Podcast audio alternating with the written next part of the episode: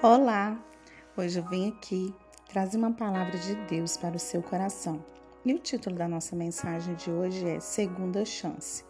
A palavra do Senhor veio a Jonas pela segunda vez com esta ordem: Vá à grande cidade de Nínive e pregue contra ela a mensagem que eu lhe darei.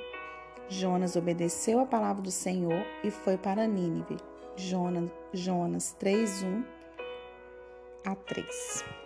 Jonas foi contemporâneo do rei de Israel Jeroboão e nasceu na aldeia de Zebulon, próxima a Nazaré. Ficou conhecido como profeta desobediente, pois quando Deus o ordenou para que fosse levar sua mensagem a Nínive, ele fugiu, pegando um navio em direção a Tarsis, a direção oposta. A história do profeta Jonas, o quinto dos profetas menores da Bíblia, é muito conhecida especialmente pelo fato dele ter sido engolido por um grande peixe e ter ficado na barriga dele por três dias até que fosse vomitado. Depois desses eventos nada convencionais, a palavra de Deus vem a Jonas, a Jonas pela segunda vez, como lemos no versículo acima. O Senhor não havia mudado a sua vontade. Depois de sua desobediência, Jonas ouviu exatamente as mesmas orientações do Senhor. Deus está exatamente onde, onde o deixamos. Quando desobedecemos, infelizmente, tudo o que fazemos é perder tempo. Por outro lado, esse fato também nos traz esperança. Ele está ali, esperando que você volte, mesmo que pela segunda vez, para que então obedeça e cumpra a vontade de Deus. Jonas então vai a Nínive, grande cidade assíria à beira do rio Tigre. E ao contrário do que ele esperava, os cidadãos da cidade se arrependem, de forma que Deus poupa-os da destruição.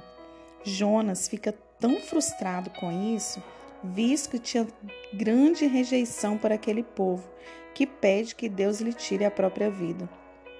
Deus então ensina-lhe sobre sua natureza de misericórdia e compaixão. Nosso Deus é assim cheio de misericórdia e de compaixão, disposto a falar conosco uma e outra vez. Todo caminho de desobediência e rebeldia traz consequências duras e oportunidades perdidas, mas Deus está sempre disposto a redimir nossa história. Escolha viver hoje da melhor forma, com compaixão pelo próximo e com obediência a Deus sempre há uma oportunidade de fazermos escolhas pertinentes à vontade de Deus. Basta sermos sábios para atendê-los. Glória a Deus. O Senhor hoje te dá uma segunda chance. Talvez em sua vida o Senhor mandou você ir para um lugar e você foi para outro e está vivendo as consequências, não está sabendo por quê. Há uma dica para você hoje: melhor obedecer do que sacrificar. Né? Jonas, enquanto ele não obedeceu à voz de Deus, as coisas não ficaram da forma de Deus, né? E o jeito de Deus é melhor do que o nosso jeito. Que o Senhor possa ter ministrado no seu coração essa palavra, né?